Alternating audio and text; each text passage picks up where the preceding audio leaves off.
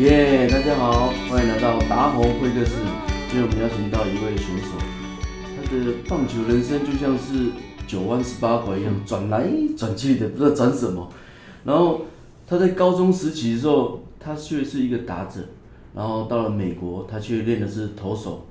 然后回来台湾职棒的时候，他一下练打击者，一下练投手。啊，现在轮到城市棒球队了，他又练的是打击者。然后我们我觉得他的人生就像是。转来转去，像碰到墙又转回来，碰到墙又转回来的感觉。然后我们今天好好聊聊一下，他到底是怎么样？他的人生为什么是这么多的那个方向可以让他去做这种东西出来？然后我们今天欢迎陈敏次。Hello，大家好，我是陈敏次。大家好，来后。然后敏次，你现在是我们那个台中城棒队的第四棒。哎对。然后你也。也加入过很多的职棒啊，你觉得说，你你的棒球路为什么会变成这样，就转来转去的？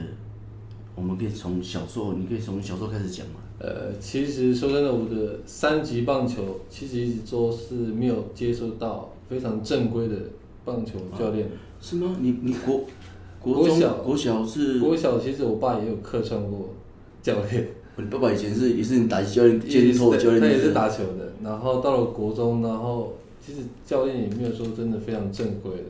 有一段时间是请学校的那个卫生组长来带我们。然后到了高中之后，然后有些教练也都离开了，然后也是请一些学校的一些可能体育老师啊、体育主任来带领我们。所以我的三级棒球一直都不是很接受特别正规的啦。只有到后面有学长回来带领我们，那段时间比较好。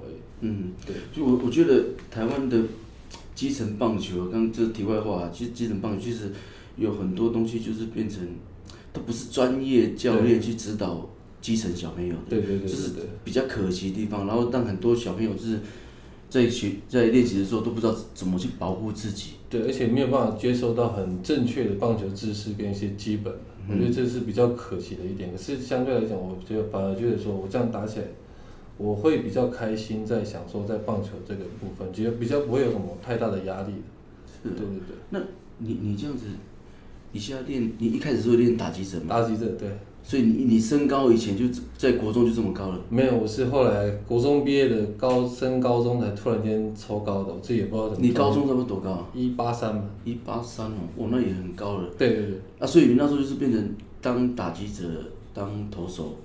因为基层棒球几乎都是这样子嘛，对对，可是都是以打者为主，没有在几乎没有在投啊，都是打者而已。那那你你在高中的时候是什么样的情形，然后被美国球探知道的？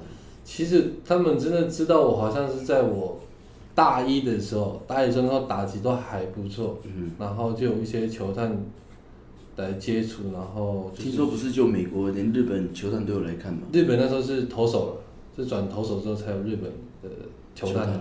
然后那时候就开始打着打着，然后后来有去测试，只是没有没有受到这个国外的球团的青睐，所以那时候就一样回来台湾继续当打者。嗯。然后是因为遇到瓶颈吧，然后后来就想说，不然就玩看看投手。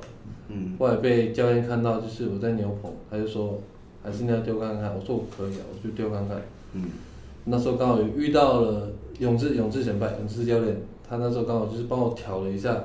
就是也不知道为什么可以突然间丢那么快，因为原本刚练是也是一百四十左右。所以你大学时候是不是投到多快？一五四，一五四。那时候最好是一五四，对，在还没受伤之前。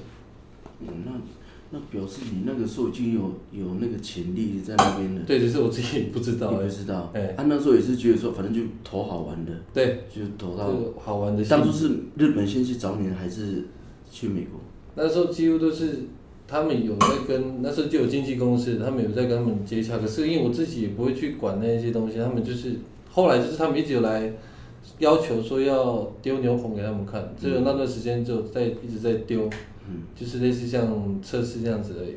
那其他我也没有再去故意想那么多了，就是他们要我做什么我就做什么而已。对，其实打球的人其实说实在话是。很孤独啦，尤其是你看，你一个人在美国，在在那边，在那边学习，一个人在外外乡这样子，外地这样打球啊，你是怎么去自己度过？尤其是比完赛的时候，然后你一个人在房间，还是一直在饭店，也不知道在做什么。嗯。啊，你会这样，会不会有那种想家的感觉？一开始去真的还蛮想回来的，是到后来渐渐的，嗯，呃，就是在房间里真的不知道干嘛，就是每天都是打电动，就是一到饭饭店饭店就是一直打打打到晚上，打到隔天，然后练球，每天就是这种模式在度过。然后前一年真的会蛮想回家的，只是到后来我遇到一些比较好的队友啊，然后变成一个很好的朋友，有互相照应之后，也慢慢习惯美国那种生活环境。可能我自己也很喜欢他们那种环境，只是那时候心态去转变之后，反而会很想一直待在那边，不会想要回来台湾。哦，是哦，对对对。我跟那个之前我访问过很多人，然后都都觉得说我想都想要回来台湾的。其实我不会，我蛮喜欢那边的生活环境。可是你会不会觉得说？那种又想要去上大联盟的那种感觉，嗯、那种企图心啊，你会不会觉得说要达到这个目标好像很困难？我自己到底可不可以达到那个目标？对，自己也会想过，因为那是一种遥不可及的梦想在那边，所以你你在新的联盟说你上面还有六个阶级要爬，你光是想到这个就会头痛，你更何况是上大联盟，所以那段时间就是。你不能去想那么多，你只能一直每天想办法把自己做到更好，一直去提升自己。嗯，你能上一个阶级就是上一个阶级，你不能上那个阶级的话，你就把这个阶级该做的事情做好就好了。你会上去就是会上去，所以你不能去 猜测说你下一步会发生什么事情。所以我们那时候做的就是一直专注在我们现在的阶级该做的事情，就是一直把自己做到好就好了。那你一个人在美国的时候有什么专长吗？美国。像像我那个呃胡志伟啊，他就会自己去呃学唱歌啊，然后那个朱呃朱立伦啊，也是自己会弹吉他。哦，对，我知道，我知道小苏是弹吉他还蛮厉害的，唱歌这个部分应该是不用学，原住民人家就没有人家说，呃会会唱歌的人不会打棒球了，还好还有两个都会，对，可是那时候还好，因为我是蛮常跟队友会。一起出去玩的，嗯、我蛮喜欢跟队友出去玩的，所以你说学一些技能，我发现我的英文反而会学的比较快，就是因为我比较常跟他们出去玩。所以，所以你的英文是在美国去学的？对啊，我是去那边才学的，不，一开始是完全不会的。嗯，对对对。像你今天带来那个，这都是你的以前队友吗？对啊，我第二年的队友啊，那个阶级，第二年队高阶新人的队友。他、啊、有几个已经升上大联盟了？这里看上去好像没有，这里看上去几乎都是在。那你带错章来。对，带错章，因为我我找到你之后这一张而已，所以还是带来一下给大家看。而且你有带那个水手队的外套。对对对对，就那时候去的时候他们拿给我的，所以我就一直留着到现在。那你有看到林威良吗？有啊，有看到他很瘦。那那个时候他也在道奇吗？那到水水水手。呃，水手吗？对对对，有那时候去的时候他也有在水手，也有遇到烟尾久志。嗯，对对对，可是他们就是不太会跟他们交谈的，嗯，因为有点距离的感觉，对。是他们就像一个大明星一样，对对对对。可是他私底下的装扮就跟很像路边的人。那那个时候你是是什么时候回来台湾的？就是在美国，就是接到四处的那个通知的时候。其实我也不是因为球队四处回来台湾，嗯、我是自己跟球团说，我想要回来台湾。台湾，嗯。对，其实那时候，呃，那一年刚好有要打亚运，嗯，然后刚好那一年就是觉得自己的身体状况是最好的时候，嗯嗯，然后自己也有去培训，嗯，然后那时候刚好因为落选嘛，就觉得自己有点沮丧，嗯，然后因为自己给自己去美国时间也有年限，我当时就刷个四年、五年，如果说没有到我想要的阶级，我就回来台湾。啊，刚好因为这件事情，自己也蛮难过的吧。我想说，那我就回来台湾试看看。然后那时候，因为可能只有看到一些电视剧，就说台湾的棒球环境好像一直都在进步。然后我想说，不然就回来台湾试看看。所以那时候也跟球团说，我要回来台湾，就是不要再回去。其实那时候球团也有说，看能不能再继续。可是那时候就是自己可能年轻不懂事，所以那时候还蛮后悔的。就决定之后。就到现在就一直在台湾，还蛮一直都很后悔，也是会后悔，一直对，一直非常后悔。就是说那个梦想还没有达到，然后就回来台湾那样子。对对对，就因为自己的意气用事吧。我为什么会用觉得说意气用事？那时候亚运的关系，就是我觉得说我明明就比别人好，别人好，为什么没有办法选上？对啊，所以那时候自己也是想说，那我就回来台湾拼看看，因为在美国这些做的没有人看得到你，嗯，你只有在台湾让自己变好，所以才有人看得到你，所以那时候就有这样的想法，所以决定说回来台湾，所以就不好说了哈，不好说，不好说，这个不好说。中华队的要去，其实我讲到有有时候他教练团要去选秀，有时候重复的选手太多，他也不好去选。对他们也不好去选。对呀、啊。对对对。而且啊，你回来台湾的时候也是回来台湾就直接练打击了吗？没有，那时候回来台湾在新北市的城棒队是也是投手，然后待不到半年之后，那时候刚好遇到选秀，选秀就想说选看看会选到就选到，就刚好真的在做重量的时候就。听那个广播，嗯，就应该是人家有开着手机，然后就选到，我就跟教练说：“教练，我不想做。”也是那时候也是开玩笑的。啊，你你到了拉米狗的时候，那时候就教练就在练投手还是打击？投手，可是那时候身体状况是非常不好的状况下选到，就是自己好像对投手上面有点 找不到那种感觉，就是接近快要失忆症那种感觉进去的。可是那时候一直成绩一直很不好。然后到了一六年之后，就决定说，不然就打击试看看。然后练一练就打击还不错，怎么知道？有点。其实我觉得，讲到失失忆症这个东西，自己我本身自己也有也有也有过，那个都是在你大经过大场面的时候，嗯，你做到一个事情，觉得让你失误的时候，就像我那时候如果。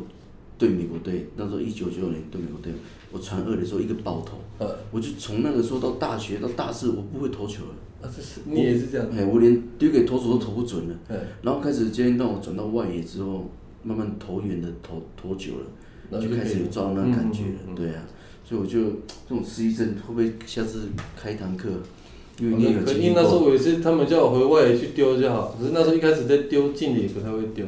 嗯、啊，他们就说你就想想办法往里面丢就好，丢给人家你就没事了，之后慢慢的才回来。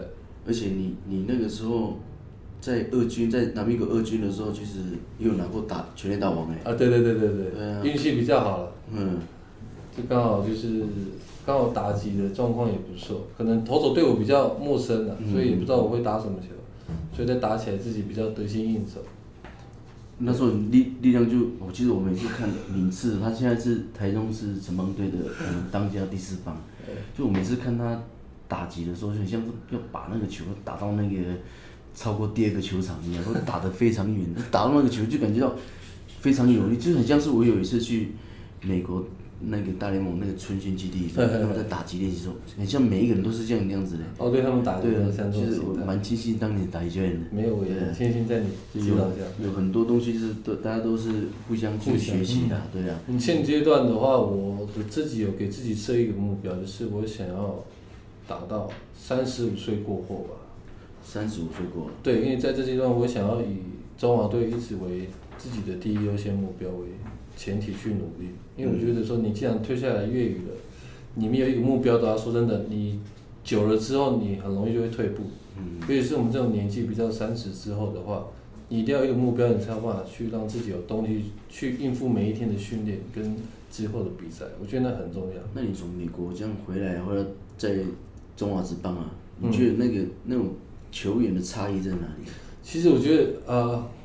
在美国的话，我觉得那打球起来那是真的是在一种享受的情况下在做比赛，每天不管是练习啊，对，每天都是很享受那种气氛下，就算你今天啊打得好还是不好，那种情况下那种氛围都是很享受的。嗯。可在台湾的不一定就是，其实说真的，你要说有人在享受啊，其实说真的，可能我跟你也知道，可能是要享受，其实说真的很难，因为你要有关注上的一些。观众的压力，又有战绩上的压力，你又有成绩上的压力，所以你不得不去把自己做好。我觉得那个会让人很绑手绑脚的。再加上你可能你就算是啊，你打得好，你不见得可以站得稳。但是在国外的话，就是以实力为优先的，不会觉得说我跟你好，我给你机会。国外就是你可以，你就上去，这个位置就是你的。所以你在上面就是你很专注，就是我要让自己更好。所以你可以很投入在整个比赛面，就是很享受在当中的，可是不会像职棒，就是会让自己很压抑，很压抑自己。所以你是说，在美国的练习啊，教练都会给选手很多的空间？会，那空间很大。啊，变成在台湾的职棒练习，就变成说，嗯，如果你有些事情没有注意到到今天的练习方法的话，嗯、你会影响到你的甚至于你的上下一二阶的，还是上那个先发的那个次数。对，一定会。我觉得这个是一定会影响到的。你必须要去复合教练团去做，呃，他想要做的东西，而不是做你想要做的事情。可是在美国的话，就是他们要你去做你自己该做的东西，你想要做的东西，把你有的东西都表现给我们看，我们才知道说，他们才知道说。我有没有本事？我有没有本钱让你待在这个地方，甚至让你往更好的地方去？可是，在台湾就是你必须要去做教练给你的东西，甚至那东西不是你要的，你又必须逼着自己去做。所以，我觉得那不是一种呃，我们打球想要想要做的事情了，就变得就是我们必须要去附和别人做自己不想做的事情，而去影响到自己。在美国会不会有那种就是？你要达到什么样的成绩？你要达到什么样的呃程度？嗯，你才会爬到正上一阶。其实我觉得他们这个很难讲，他们很会看球员一个未来性。嗯，就是说你可能好，你可能在这个地方打不好，可能他突然间 call 你上去之后，你你突然间这个地方又可以打得很好，很很奇怪，就这样子。他们看的不会是你当下的整个成绩，他们会是看你的一种状态跟你的状况。嗯来去分辨说你有没有办法再上去，嗯嗯对啊，因为成绩说真的你要维持不难，也很难，但是又不难。但是成绩不代表是真的是一个完全可以去判断一个人的东西的。我有一年哦，在中华之邦那时候，徐生敏总监当总监的时候，嘿，然后有一次有一段时间，就我们就打得很好，打上很多，为什么？有一次我都没有常先发那一阵子啊，然后我就。就跟人家聊天嘛，就可能那个教练有跟徐总讲，他说其实，达姆你是我一个很好的棋子，嗯，你可能就在我关键的时候，我是派你出来代打，因为你的你的你的在关键时候的稳定性很好，所以所以我我会是有些教练可能就知道说，你知道这个选手的使用使用方法，对对对，你要怎么去用它，对对对，对不对？能够美国的应该都是这样子的，他们很清楚每一个人的使用的呃方法。对，我觉得打球的人其实蛮辛苦的。嗯，对啊，你一个人这样出门在外那样子，说实话，又很孤独了。对啊，蛮孤独的，就是有电动的。哎，你的你怎么认识你老婆的？哦，这就是非常特别。那那不要讲这个。啊，讲一下。其实我跟我老婆的是从脸书遇到的，可是那个时间呃那个事情就是，其实那时候我很单纯的跟她，就是我很好奇她是不是原住民。因为我老婆的五官，她是原住民吗？她不是。嗯。对，那时候因为我一直觉得我老婆的五官就是真的很漂亮，就很以为是原住民，所以我很好奇问她说：“你是不是原住民？”就是从那句话之后开始就是有交流。对啊，所以就从陌生人变熟悉，然后到变成我老婆这样子，这么这么好啊！哎，不小心。运气比较好，运气比较好。现在也有一个女儿哦，对对对，蛮大的。对啊，很帅，刚好我觉得敏次算是像跟你相处这样一年多，甚至快两年了。对其实有时候看到你跟你的老婆还有小孩子的互动，就是你算是一个好好先生。也没有到好好先生，因为毕竟，其实我觉得当球员的老婆真的蛮辛苦的。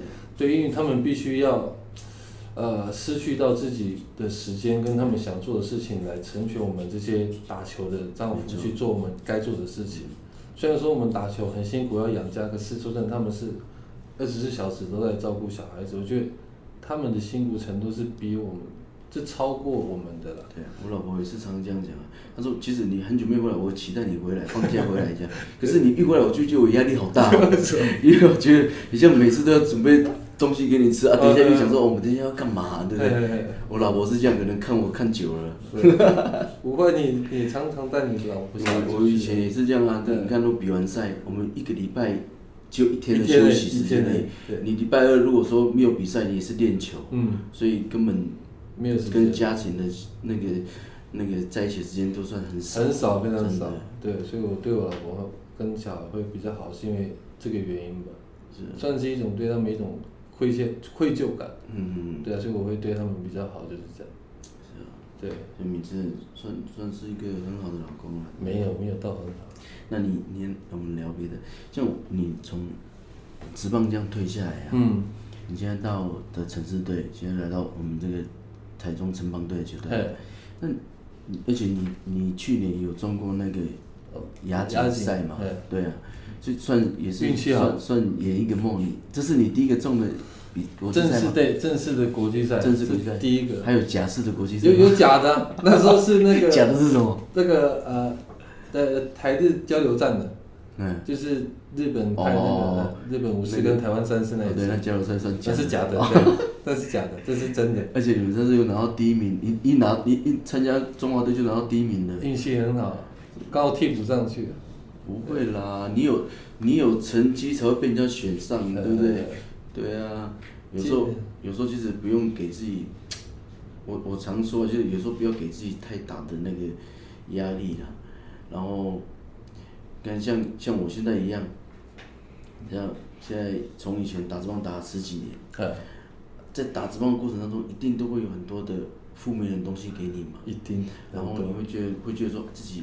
到底有没有有没有什么样的东西想要再进步？嗯、会不会被人家嫌呐、啊？对会不会这个做不好啊，打不好被球迷念呐、啊？什么？其实有很多东西，其实选手是一个很很辛苦的。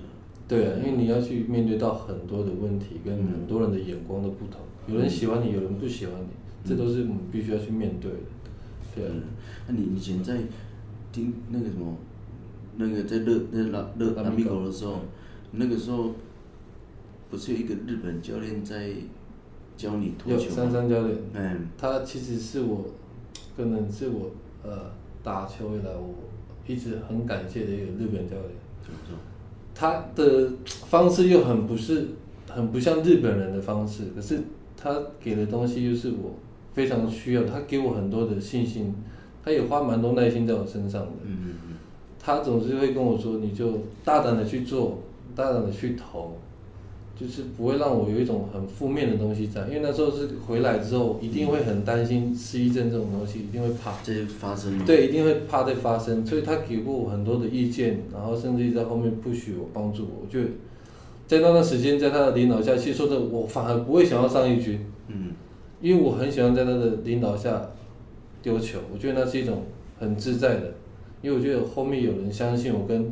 上去之后，没有人相信我，那种感觉是差很多的。我宁愿在一个信任我的人的环境下打球，就算我不是在最好的舞台，但是我至少在一个我喜欢的舞台下做有人相信我的事情，嗯、我喜欢的事情，所以我很感谢他。他，他大概是给你什么样的一个练习的观念呢？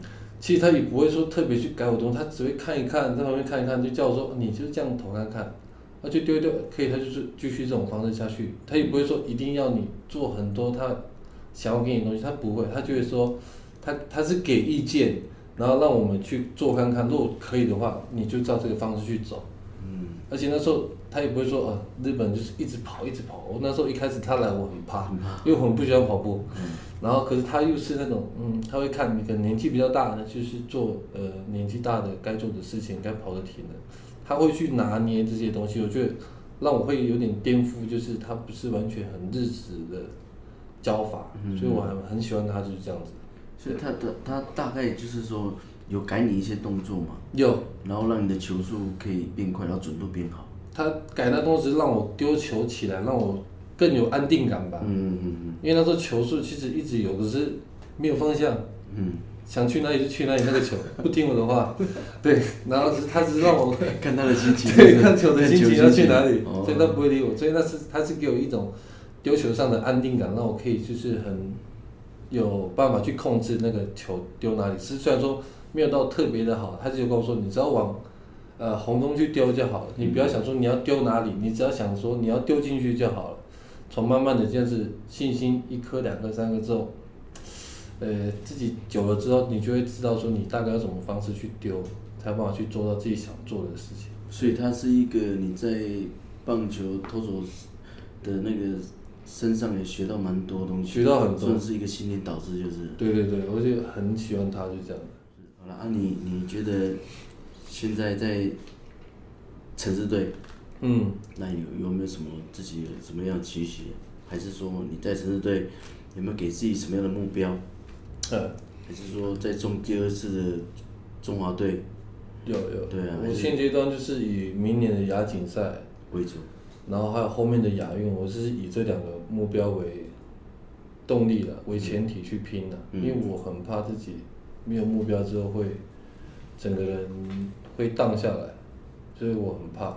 其实我觉得这是最大的原因。对，你你如果说你就像休息一样嘛，嗯、你这一段时间你都没有办法去练习的时候，嗯、其实你很快很快心情就会荡下来。一定会，对啊。对啊，你会觉得说我在这边哎就很自然。对，我练什么都比别人好，嘿然后你觉得自己就觉得说没有那个进步的空间，对啊对对自己心情就会一直荡下来。嗯，一定会，就会开始慢慢就是肌力不足啊，嘿还有一些打的打击方面，就有些东西会觉得说，反正我这样这样打就好，张力也不够，对对对对最主要是张力啊。对，对啊。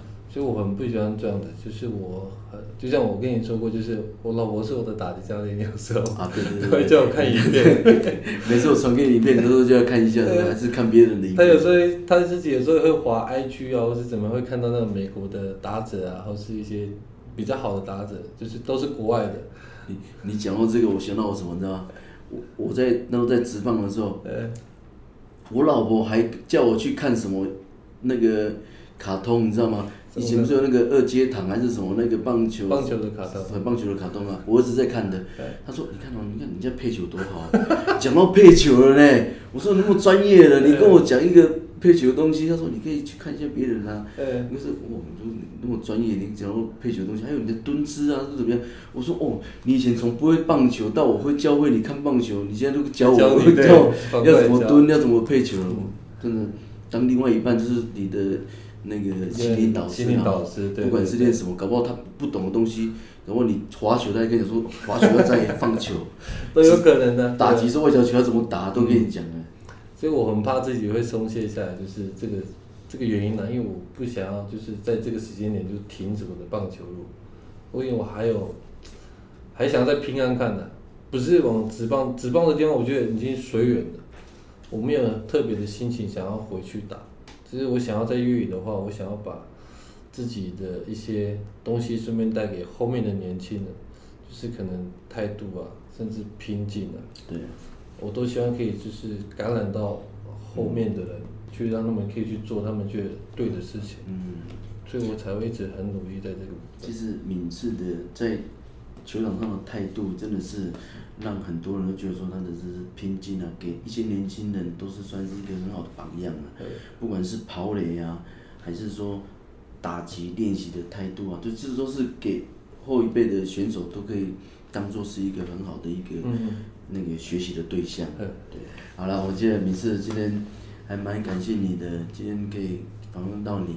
然后你把你的一些很多的经历，在美国啊，还是在中华之邦啊，现在到城市队啊，把你的一些经历给给我们观众朋友听，甚至于搞不好我们的听众是曾经打球的过的，然后他听到你的这种经历之后，才会说，打球是是没有经过一贯的那个苦的话，其实要撑过来也不简单，真的很困难的，真的很感谢你们这，也希望也希望你说明年的亚锦赛。对，搞不好在中之后的国手都可以中。对对，努力当中，努力当中。对，我搞不好也会中亚锦赛的国手，搞不好是教练。